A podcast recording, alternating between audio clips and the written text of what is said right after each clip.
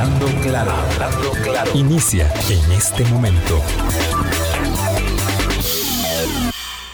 Colombia. Con un país en sintonía 8 en punto de la mañana. ¿Qué tal? ¿Cómo están? Muy buenos días. Bienvenidas, bienvenidos a nuestra ventana de opinión lunes, inicio de semana, hoy 9 de mayo. Mm, vamos a tener mucho que hablar, obviamente, en esta semana. Eh, bueno, siempre, siempre la actualidad nos permite eh, generar los espacios de análisis y opinión eh, y autocrítica también. Y lo cierto es que nos quedan algunos pendientes todavía de cosas que quisimos hacer antes de que se terminara la administración, que ya es, pasó a la historia, ya lo es, y ahora tenemos mucho que ver con la nueva gestión, el cuatrienio Chávez Robles. Álvaro, ¿qué tal? Buenos días. Tú, vos sí tuviste que trabajar mucho. Claro, sí, Vilma, como la mayoría de los colegas que damos eh, de los periodistas que damos cobertura a la política. ¿Cómo no? Un día, eh, por supuesto, que ocurre cada cuatro años, esto es algo muy obvio, alguien puede decir, pero eh, es el inicio de un gobierno. obviamente, mm, muchas personas decían, bueno, ¿qué podía pasar ayer en términos noticiosos? ¿Qué, ¿Qué podía pasar que no se supiera ya que don Rodrigo Chávez iba a empezar su gobierno, que ya había nombrado su gabinete? Bueno, las señales, los gestos, lo que dijera en el discurso, el tono, eh, y por supuesto las primeras decisiones que anunciaría eh, un par de horas después en la primera sesión del Consejo de Gobierno. Sí, claro, no, todo eso es así, absolutamente eh, correcto. lo que pasa es que a mí, digamos, particularmente me gustan los simbolismos de la política. Entonces, una fecha como esa, igual que el primero de mayo, es, digamos, significativa per se, más allá de eh, los primeros anuncios, la fecha es significativa por sí misma.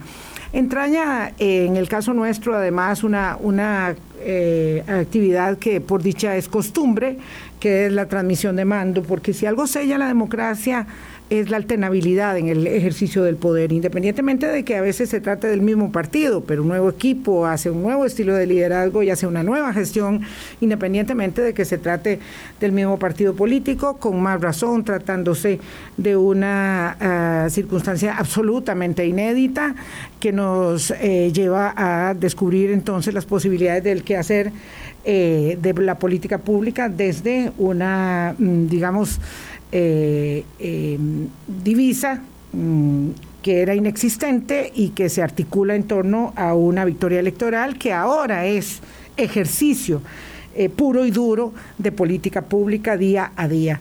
Entonces eso ya de por sí me gusta. Y entonces si me gusta tanto esto del escenario de la política y de los simbolismos, tengo que confesarle, Álvaro, antes de que llegue Rothschild, podemos ir haciendo las primeras, que yo quisiera hablar por la forma.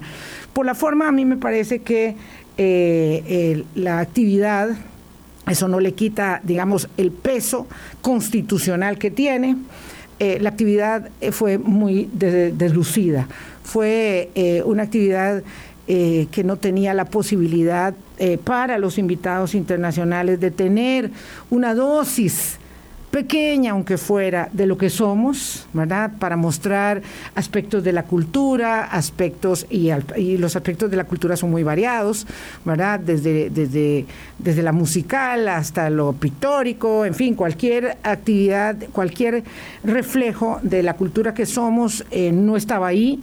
Eh, una eh, actividad que no tenía público, por lo tanto la gente, él, eh, este, este simbólico que es el pueblo que se concurre, que sean mil, dos mil, cinco mil, diez mil personas, no están ahí. Que decir, Vilma, que nunca es que es abierto a todo el que quiera, se requiere una acreditación, un permiso, una entrada que consigue, que se organiza, pero digo, hay representación del, del, electorado, finalmente, bueno, de la población. Bueno, hay eh, en todos a ver, cuando era en el Estadio Nacional, nunca se requería una acreditación ni un permiso, la gente entraba. la mm, gente entraba. Mm, vamos a ver, estoy refiriéndome a muchos, a muchos ejercicios de toma de poder, porque usted es mucho más joven. Adelante, usted con toda confianza pase y se sienta.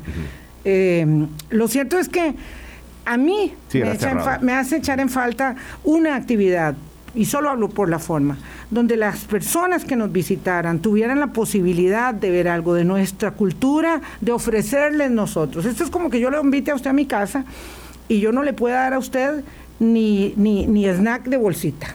¿verdad? O sea, es que, ¿dónde está eh, eh, la recepción para quienes nos vinieron a visitar? Eh, habían delegaciones internacionales, muchas, que llegaron porque eran más de 100, que estaba el, el cargo más importante sentado en el plenario y los otros acompañantes de la delegación, que eran tres, cuatro, estaban todos viendo en pantallas de televisión, que pues mejor si hubieran quedado y lo ven por Zoom, ¿verdad? O por YouTube eso me parece que, es, que, que, hizo mucha falta, hizo mucha falta que la gente fuera. Entonces había unos actos ahí de bailes típicos que me decía un colega, y usted me lo ratificaba, que eran para la prensa, porque eran los únicos que podían ver los, los actos típicos, los, bailes típicos. Son grupos que bailaban mientras iban entrando las delegaciones y entonces las miraban mm, así como, como de paso, pero digamos, no era que había un, un, acto de, de, apreciación, digamos, de eventos culturales, independientemente de la delegación, y lo mismo cuando entró el presidente Chávez. hay que decir que mucho estuvo condicionado por justamente por algo que se había anunciado ya semanas atrás, que la sede del acto fue la Asamblea Legislativa. Y no la, o sea, esta Asamblea Legislativa que por definición es bastante cerrada, y esto ya lo hemos dicho. Desde no, no, además en, en, el otro recinto tampoco se hubiera podido porque no cabía nadie, vamos a ver, el, el, edificio es majestuoso, es maravilloso, es elegante, pero eso no es para hacer ahí la toma de posesión, y yo, yo ahora voy a decirle a don Rotay, eh, para entrar ya en el fondo de la cuestión, solo estábamos hablando por la forma, Rotay, a mí eh, no me gusta un acto, eh, digamos, que esté delimitado a cuatro personas. Eh, y que no permita que la gente interactúe, que hayan, bueno, no sé, tenemos tantas maravillas, tenemos además de bailes típicos, orquesta sinfónica, de, de, todo género, ¿verdad? Este, de pequeños jóvenes y adultos. Tenemos maravillosas cosas que mostrar y no hubo ni una cosita para los invitados, ni una posibilidad de participar para los... Muchas de esas delegaciones, eh, le cuento, para los costarricenses, iba a decir, muchas de esas delegaciones acaban de ir a la toma de posesión de, de Honduras, de los vecinos, y muchos venían solamente a eso, personas que vienen solamente a eso, embajadas nuestras que son concurrentes de todo Centroamérica, que están ubicadas, por ejemplo, en México, en fin. Eh, a mí no, no, no, me termina de gustar una cosa donde la gente no puede eh, participar, por lo menos una representación. Rosales, Rosales, muy buenos días. No quiero, sí, no, no quiero dejarlo sin saludar. Ya, ya está aquí. Gracias por venir a hablando claro, eh, director del Observatorio de la Política Nacional, Rosales Rosales Valladares. Buenos días. Buenos días, Vilma Álvaro. Es un gusto estar de nuevo por acá, hablando claro. Como siempre, un placer no hemos hablado por el fondo, solo por la forma, y no, no, yo, yo por lo menos siento que, que, quedamos debiendo, y eso es como casa, como país, con una actividad tan limitada, eh, y una cosa es ser pobre y otra cosa es de ahí. Ni, ni un gallito ofrecerle uno ahí al, al, al, al, amigo que llega a la casa a visitarlo a uno y todos los que vinieron eran nuestros amigos. Sí, así es. Eh, bueno, será siempre importante pedirle la opinión a expertos, personas expertas en, protocolo y ceremonial del Estado, este, que creo que son las personas indicadas para apuntar con muchísima más experiencia y, y, conocimiento cuáles podrían haber sido los pros y los contras, específicamente en términos protocolarios y de ceremonial, que tuvo este singular eh, acto de traspaso de poderes. Sí, yo también hubiese echado, hecho de menos por lo menos un contacto más directo con la gente, que es lo que ofrecen espacios amplios como el Estadio Nacional, que es donde tradicionalmente se ha venido.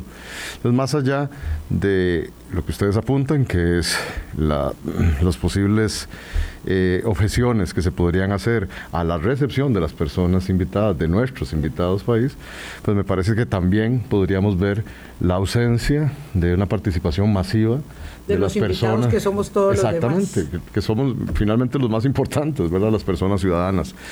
Es congruente, eso sí, me parece con este con el anuncio de que sistemáticamente ha hecho el señor presidente de austeridad, pero bueno, se pueden hacer cosas austeras también, este y quizás más bonitas, ¿verdad? Con recursos limitados.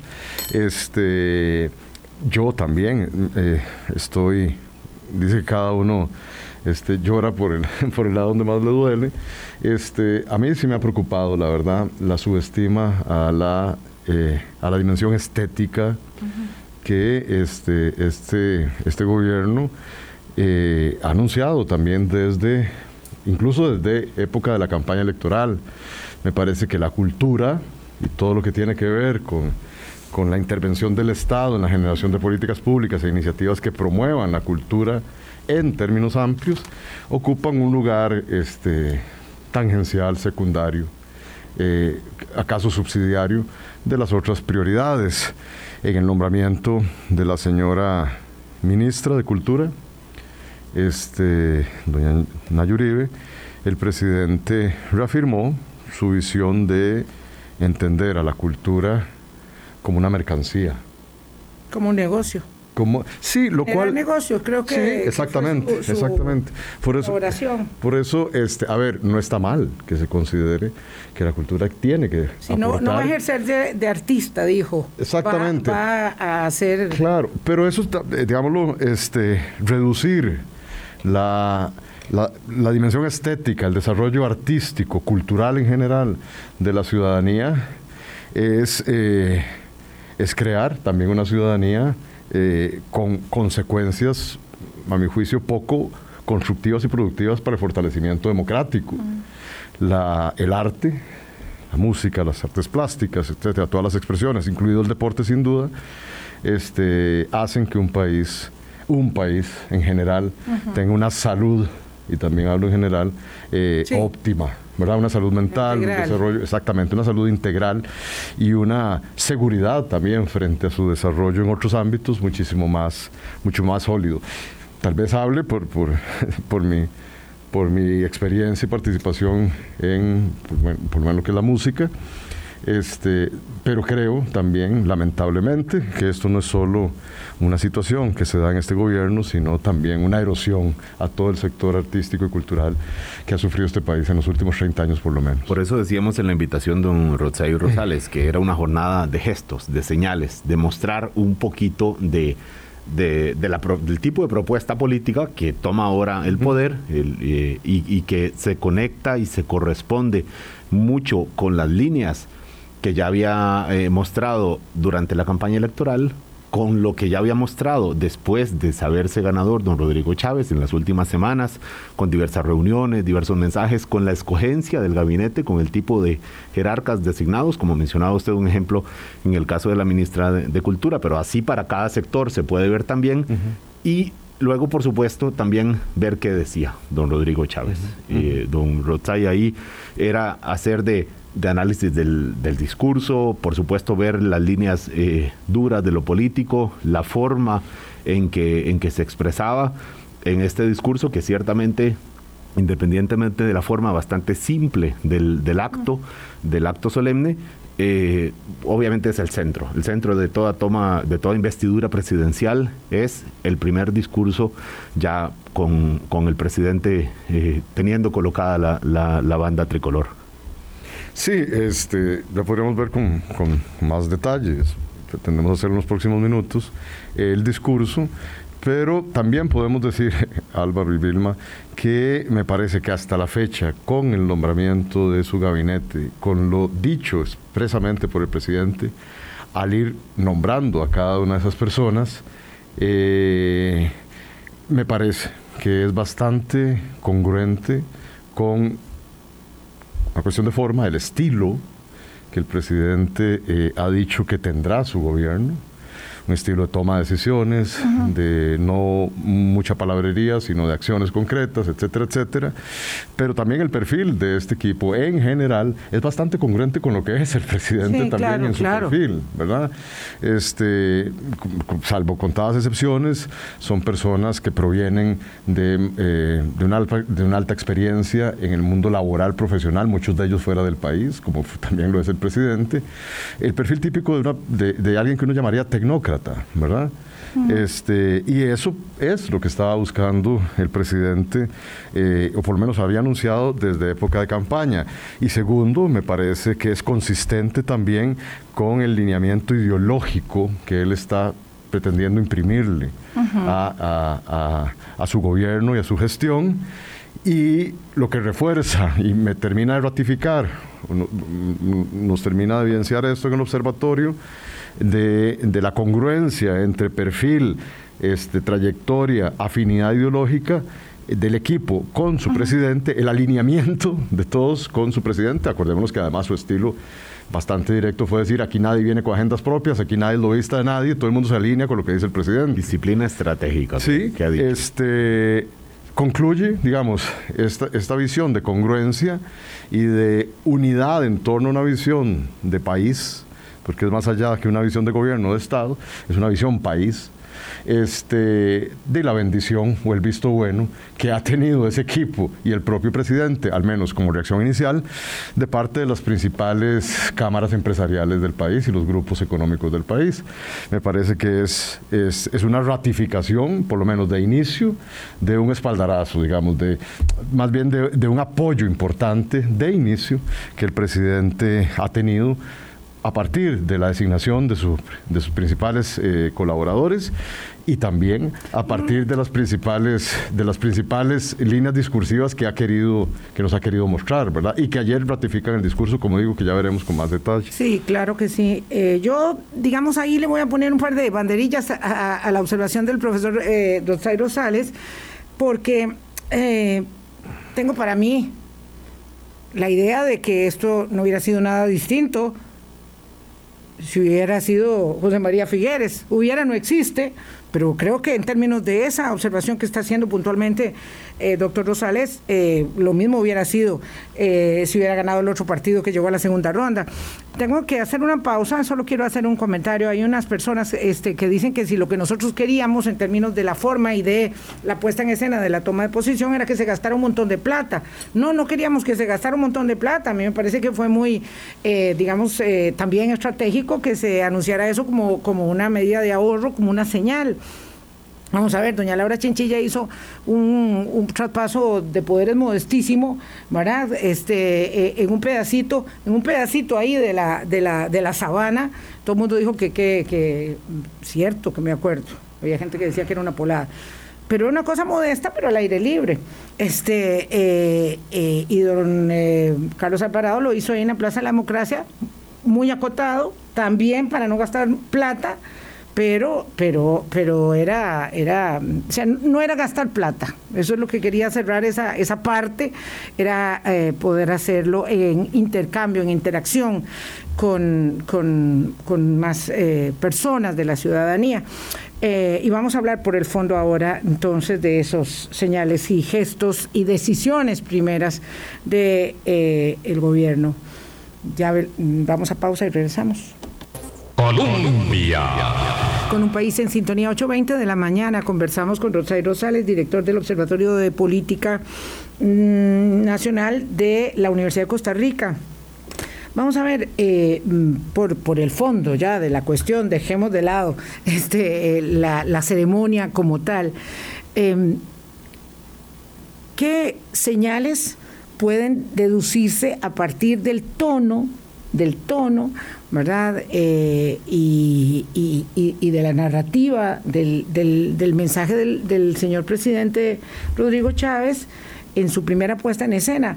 Eh, no sé si tienes esta apreciación de, por un lado, eh, digamos, acercamiento y por el otro lado, mucha, mucha firmeza en cuanto a algunas de las prioridades que se plantea.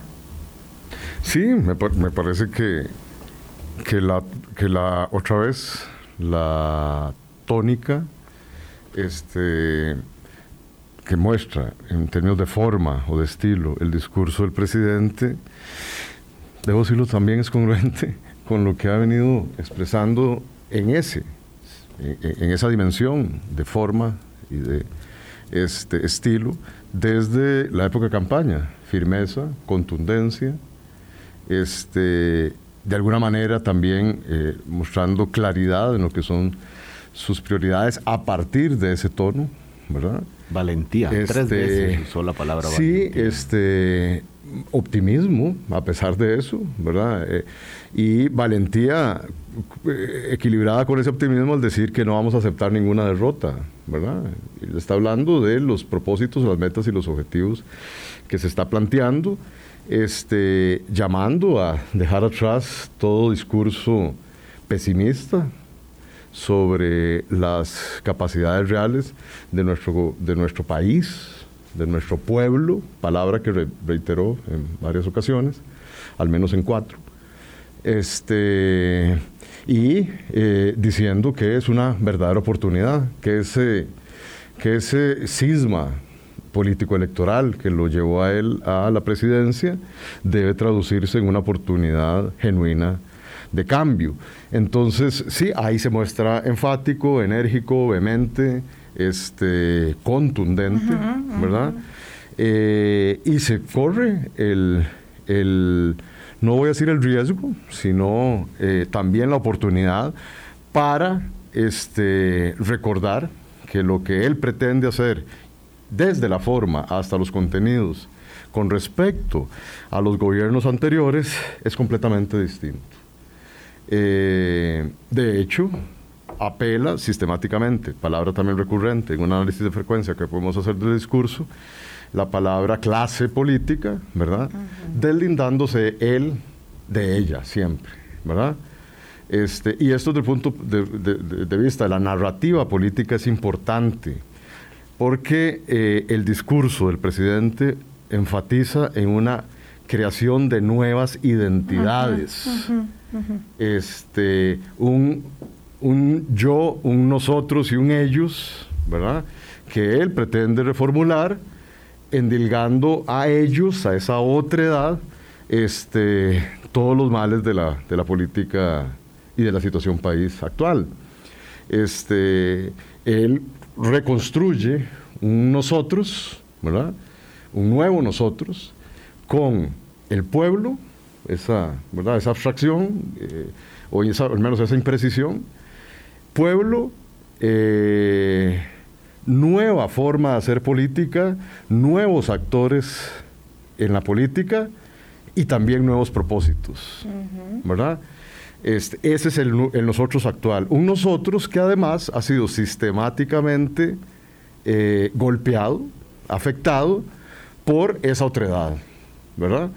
A la que golpea sistemáticamente llamada la vieja clase política. Este, Los grupos poderosos privilegiados. los- sin duda, los grupos eh, poderosos privilegiados que curiosamente los tiene adentro. ¿Verdad? Repito, la venia las cámaras empresariales forman parte de esos grupos, por lo menos del modelo, a mi juicio, ganador que ha tenido este país, o los pocos ganadores que ha tenido el modelo de desarrollo de este país en los últimos años, y él los tiene ahí adentro, ¿verdad?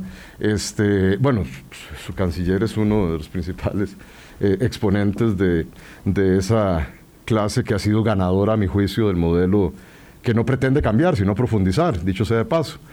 Pero ahí sí marca una Pero- diferencia. Pero, perdón que te interrumpa, Rosay, abruptamente. No pretenden cambiar, sino profundizar, pero si lo que está diciendo y la narrativa que se impone el primer día es tan importante, es que lo va a cambiar. Porque, porque justamente hay ese nuevo nosotros, Sí, esos claro. nuevos actores, esos nuevos propósitos. Ahí resulta contradictorio. Ah, es, ok. Es, es lo, que, lo que estoy diciendo, que curiosamente, ¿verdad? Este, pues que Álvaro hacía la- la- el recordatorio de que más allá de la política tradicional, que puede ser endilgada a los partidos políticos tradicionales, en particular, en particular los que han gobernado, este, él incluye una gran cantidad también, Ya. una diversidad este, muchas veces incompatible dentro de ese nosotros o altamente antagónica entre ellos, ¿verdad? Este, definitivamente no es lo mismo el proyecto país eh, ideado por, por ejemplo, los sindicatos, ¿verdad? Y el modelo país eh, esperable eh, e idealizado por los sindicatos del sector privado, que son las cámaras. Entonces, ahí articular esa, esa, esa pluralidad y esa, eh, esas diferencias, barrerlas con un nuevo nosotros, es tremendamente eh, difícil. y por eso él quizás insista tanto en su narrativa de presentar ese nuevo nosotros frente a un, nosotros, repito, eh, excluido, un nosotros este, pobre, un nosotros desempleados, un nosotros este, afectados por los intereses eh, gremiales más específicos, frente a un eso es un discurso típico también de, de cierto rango eh, de outsider y neopopulismo, y es presentar a él como el líder de ese nuevo nosotros frente a un otro poderoso y sistemáticamente este, violento frente a mis aspiraciones. Y perdón, eso no lo hubiera hecho, perdón que lo diga, y él lo hubiera, no, es, una hipótesis contrafactual, pero es posible, posible reconstruir a partir de tendencias y trayectorias. Un gobierno con un partido político constituido, constituido como el de José María Figueres y Liberación Nacional, probablemente no se hubiese arriesgado a decir tanto. No hubiera podido hacerlo porque tenía que hablar de sí mismo. Sí, por supuesto, es involucrarse dentro de eso. Entonces hay una diferencia sustancial desde los nombramientos claro, también. Lo que se puede hacer, bueno, en ese sentido uno podría establecer algunos paralelismos, aunque eh, hay muchas diferencias y eso siempre es una cáscara entre esta, esta este digamos esta apuesta de banderillas del primer discurso eh, y lo que hacía en su día Luis Guillermo Solís ¿verdad? En cuanto a la clase política que había gobernado, en cuanto a ese otro, eh, eh, esos otros nosotros y estos nuevos nosotros, ¿verdad?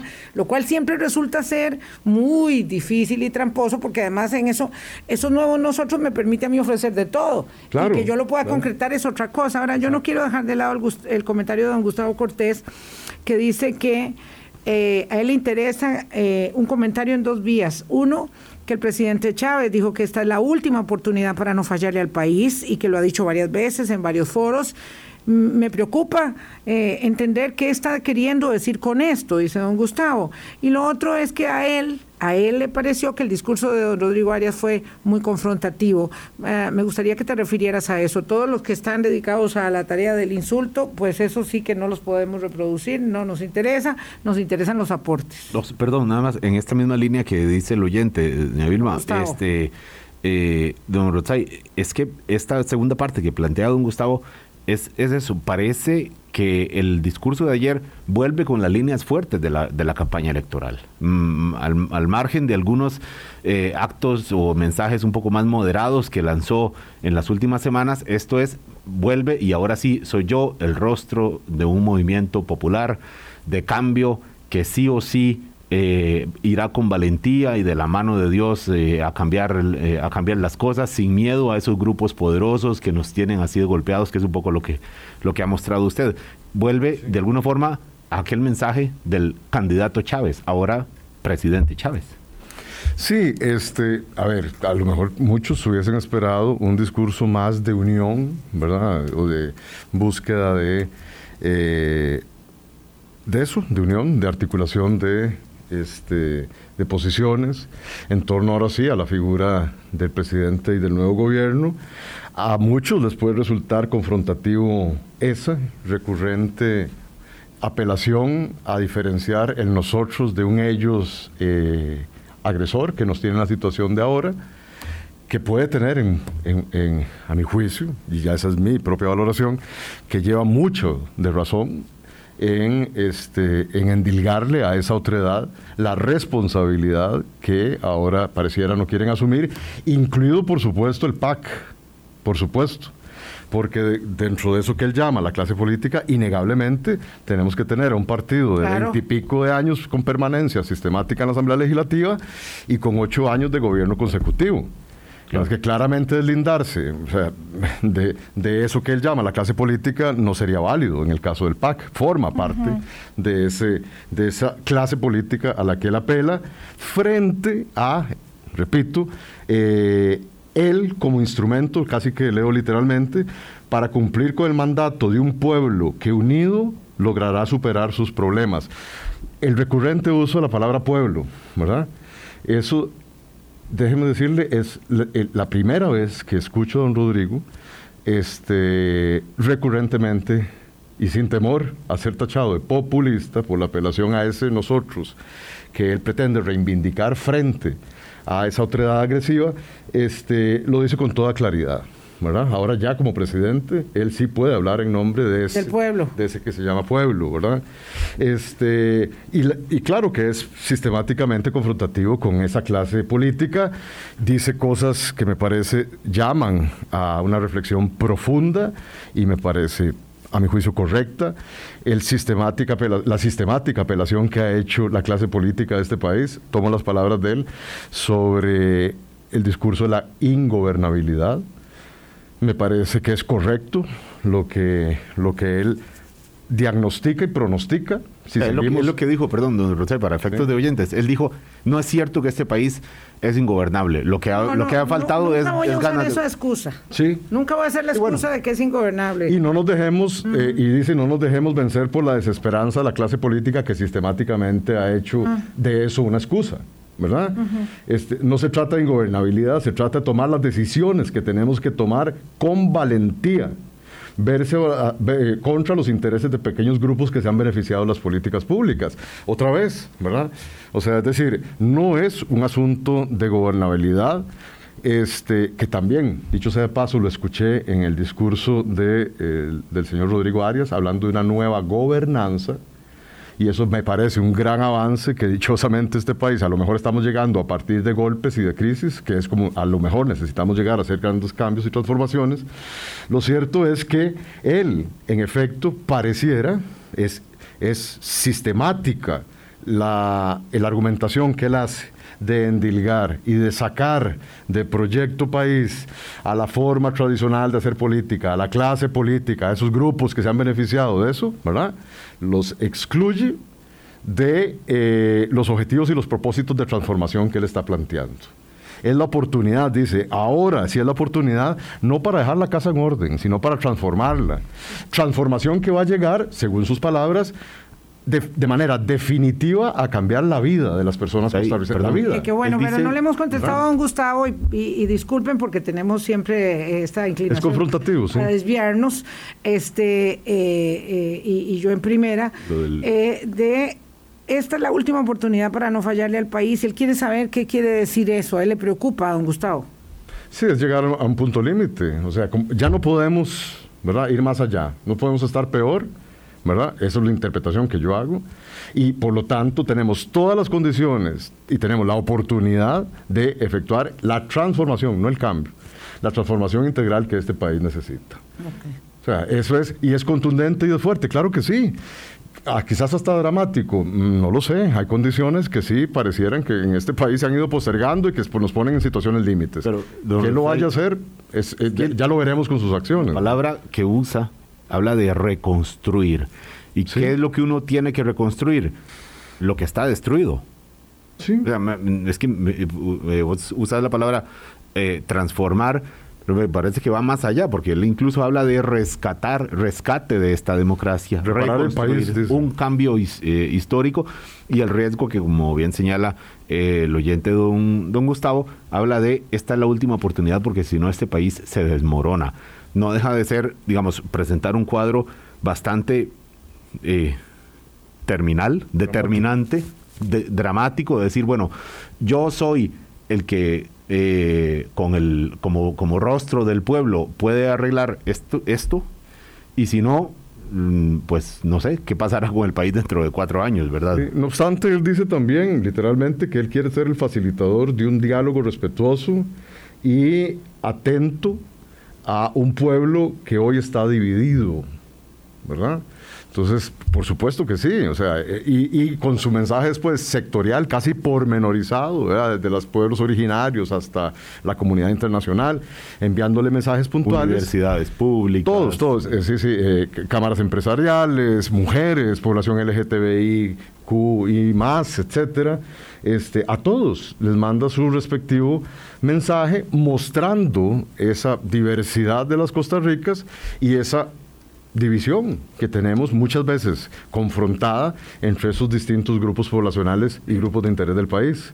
Entonces, procura de algún modo matizar quizás con ese, y esa es mi interpretación, procura matizar ese, esa confrontación, esa vehemente forma en presentar ese nosotros frente a un ellos, ¿verdad? También con un, con un llamado a la unión de un pueblo que según él hay que reconstruir porque hoy está dividido.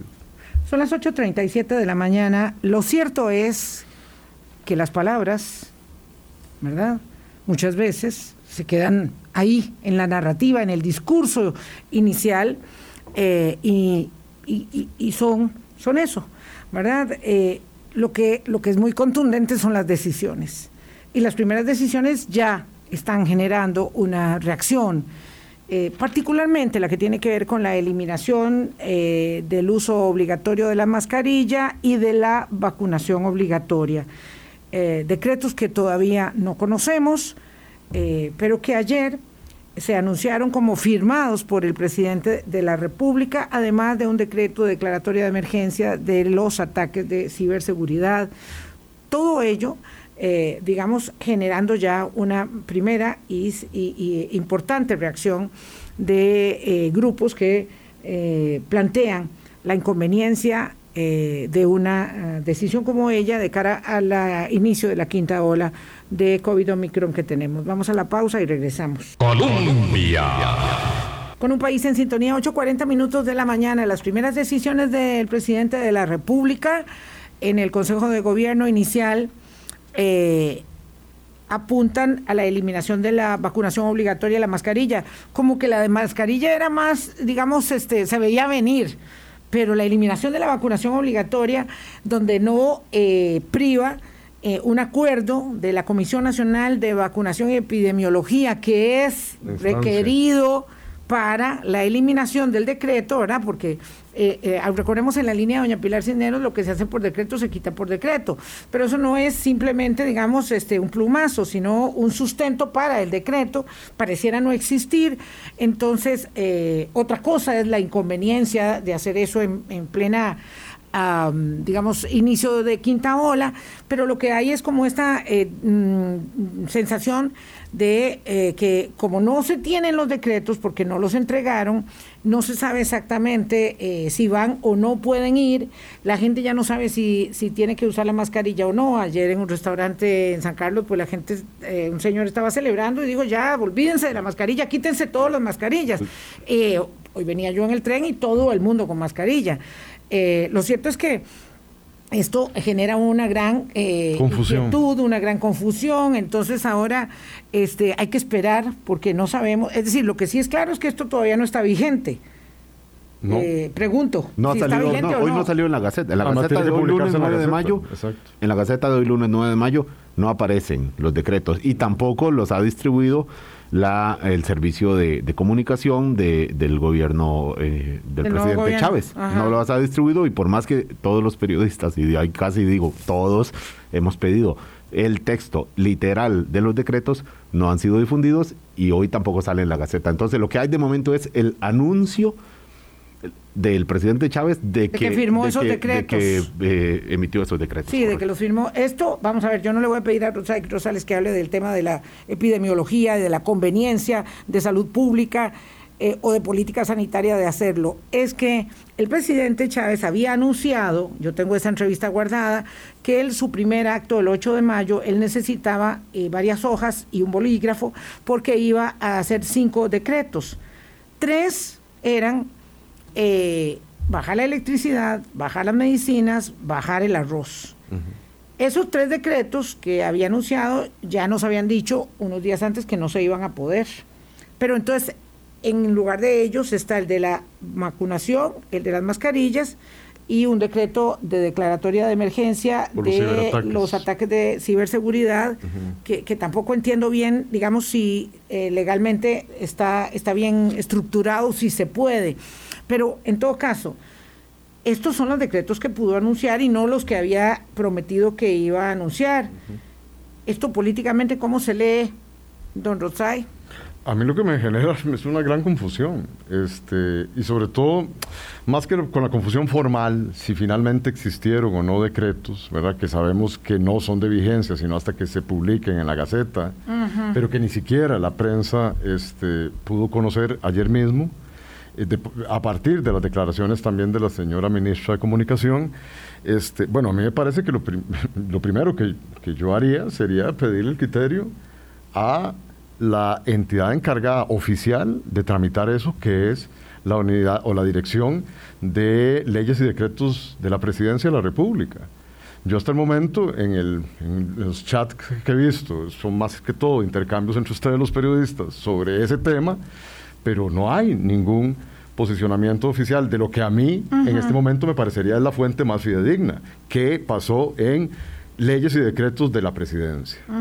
¿Será que recogieron esos documentos porque tienen algún vicio o todavía algún problema de legalidad? No soy abogado y no conozco tampoco el criterio, repito, de la fuente oficial, que para mí es leyes y decretos de la presidencia. Y en segundo lugar, independientemente de que efectivamente hayan sido eh, Vilma y Álvaro estos decretos y no los otros, pues lo que sí genera, repito, es incertidumbre o confusión, o las dos cosas, incertidumbre y confusión, no solamente en la ciudadanía, que ya por ejemplo dice, el presidente ya autorizó a que dejáramos de usar la mascarilla, el presidente ya este, decretó sin saber realmente si, se trata de un decreto o no, o si ha terminado el proceso de formulación legal y correcto de ese decreto para ser publicado como tal. Este, pero ya la gente está actuando en consecuencia. Y eso es lo que yo, más bien desde mi perspectiva sociológica, veo. La consecuencia social de un acto que a lo mejor no es, no es realmente lo que se dije, no es realmente este, un decreto o tiene la posibilidad de constituirse como tal, sin afectar la, legalidad del país o el marco normativo del país. A mi juicio, a mi juicio, eh, el presidente, en efecto, sí tiene una premura porque también lo dijo en el discurso, de ir más allá del discurso y de la narrativa y empezar a tomar acciones concretas sobre los temas que él considera fundamentales. Perdón, ese mismo problema, dicho sea de paso, o parecido, parecido, habrá que buscarlo ya con más detalle, lo voy a hacer, lo tuvo Luis Guillermo Solís, con una serie de, de, decretos que firmó el primer día, con declaratoria de emergencia incluida, sobre los puentes aquellos. Que no se podían. Exacto. Que no se podían. Que tuvo también problemas de legalidad, pero que más allá de los problemas de legalidad, tuvo problemas también simbólico importante de legitimidad frente al pueblo.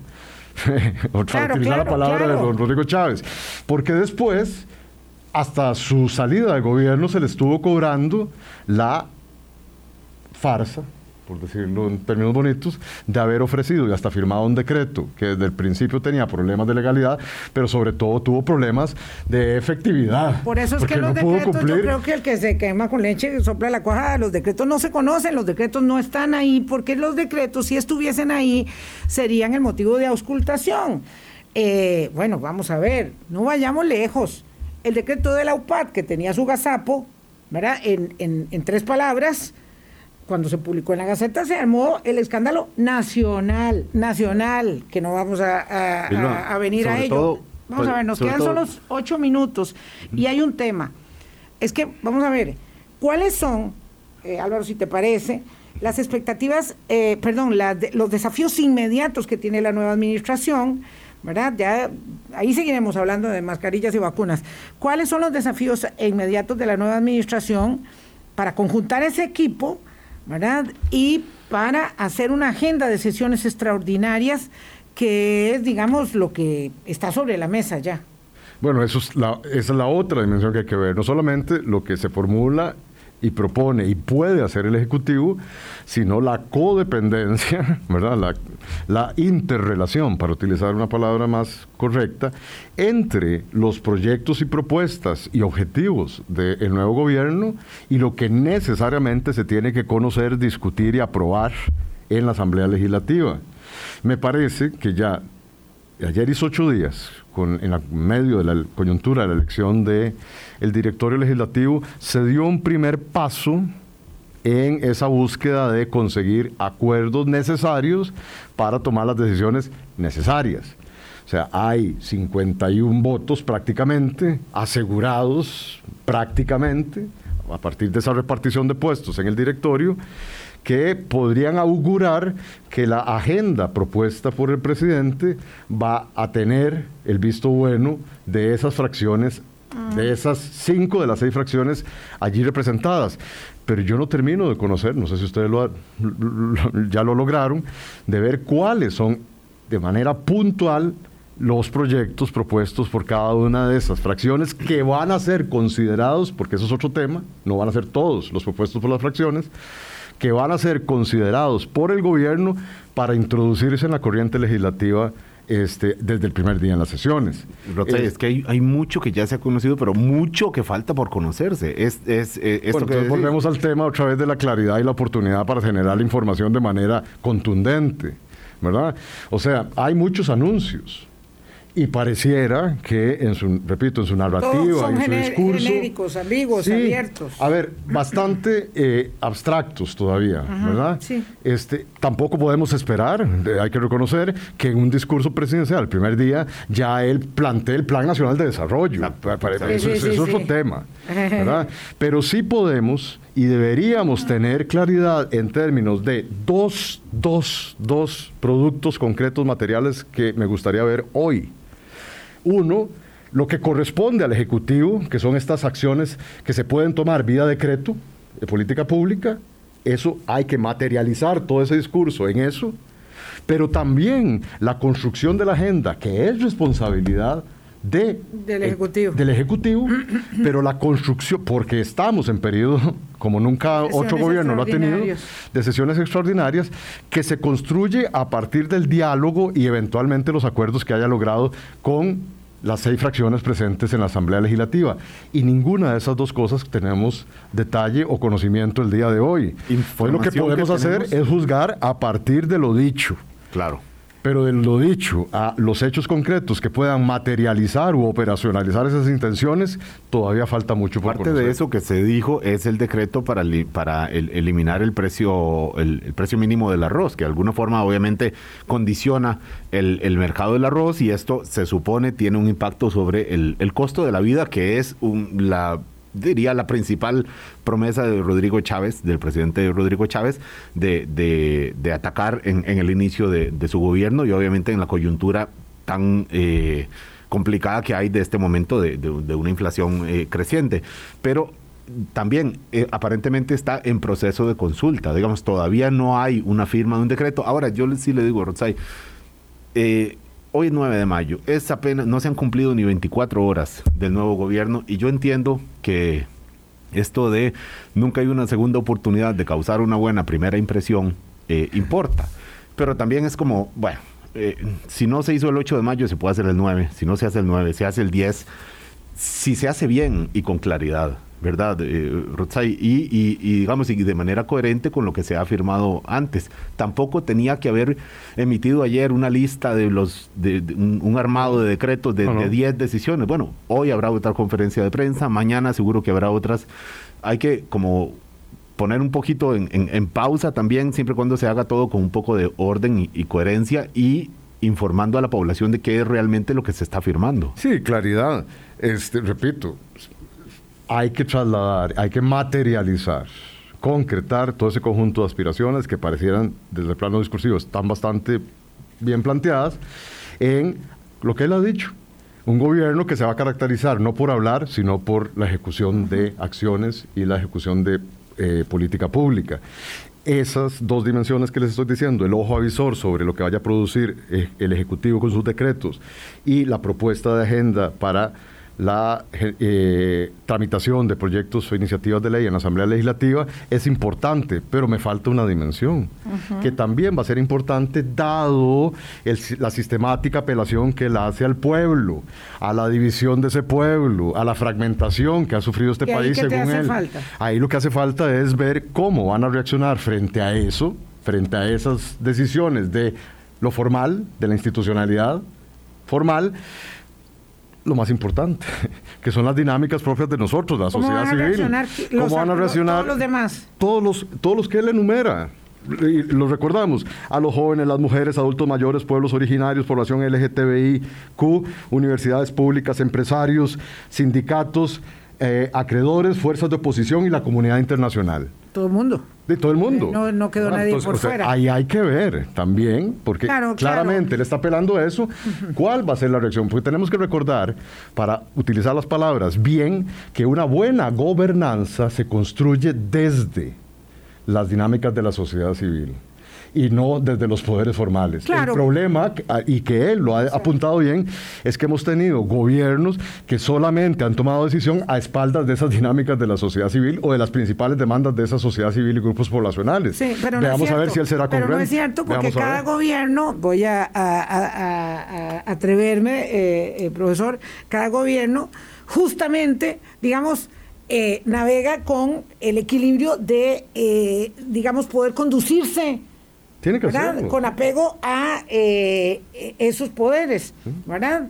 Entonces, claro, no se trata solo de hacer una agenda eh, legislativa en la que el Partido de Liberación Nacional, el Partido Progreso Social, eh, perdón, el Partido eh, Liberal Progresista y el Partido Unidad Social Cristiana, que hacen los acuerdos, estos con Progreso Social para el primero de mayo, no se trata de, de- de- de poder eh, congeniar en algunas líneas para algunos proyectos de ley. No es Ya, suficiente, ¿verdad? sí. No es suficiente, sino que ahí están ya el Colegio de Médicos, Claro, el Colegio de Farmacéuticos, claro. eh, la Unión Médica Nacional, el doctor Cristian Marín Müller, por cierto, ¿verdad? Que es un actor importante, validado para hablar en este tema de las mascarillas.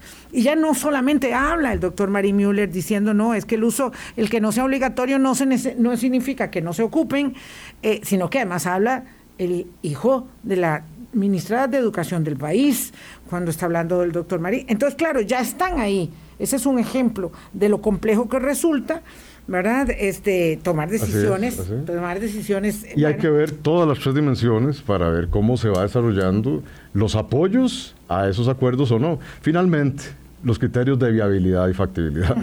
¿Va a ser posible todo esto? ¿Va- lo que propone el señor presidente en su discurso? Bueno, pues ojalá. Ojalá, y deseamos que así sea, pero para eso va a depender de otras fuerzas y de otras correlaciones de fuerzas más allá de la Asamblea Legislativa y del Ejecutivo. Gracias, don Rostray, muy amable. Gracias. Nos vamos, semana Vamos. intensa hoy de nuevos anuncios también eh, al mediodía del presidente Chávez. Hasta Chao. mañana a las 8. Que la pasen muy bien. Hablando claro, hablando claro.